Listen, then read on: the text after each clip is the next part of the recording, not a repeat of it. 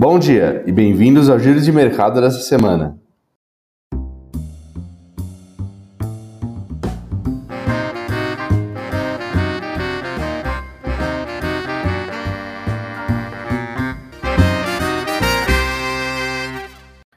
E o Ibovespa terminou a semana passada em alta de 2,1%, nos 117.669 pontos, chegando a atingir na quinta-feira o seu maior patamar desde fevereiro.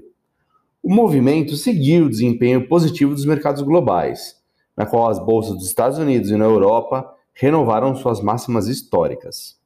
O sentimento de otimismo nos mercados foi impulsionado pela ata da última reunião do Federal Reserve, o Banco Central Americano, e os comentários do presidente Jeremy Powell. As minutas não trouxeram grandes surpresas, reiterando que a política monetária americana seguirá frouxa por algum tempo. Powell, por sua vez, reforçou a mensagem dovish e disse que a recuperação da economia dos Estados Unidos está desigual e incompleta, minimizando os riscos de inflação. Durante a semana também ocorreram as reuniões da, de primavera do FMI, que divulgou as suas projeções de crescimento econômico global.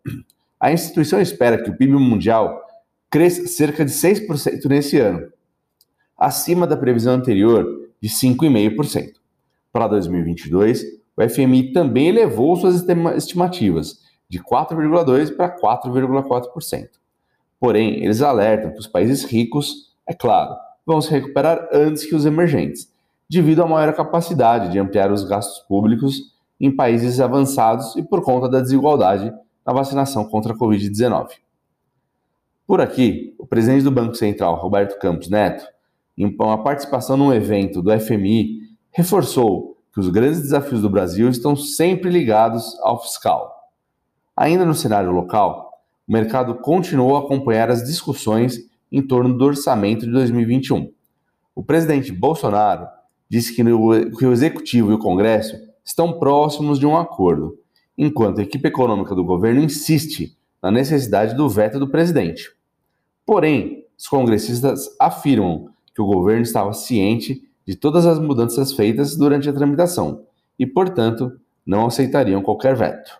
Com relação ao câmbio, o dólar fechou a semana passada em queda de 0,43% em relação ao real, com a nossa moeda valendo, com o dólar valendo R$ 5,68.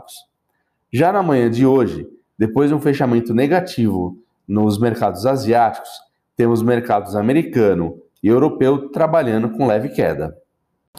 E com isso, o giro de mercado de hoje termina aqui. Tenham todos uma segunda-feira produtiva, uma ótima semana e até a próxima. Um abraço!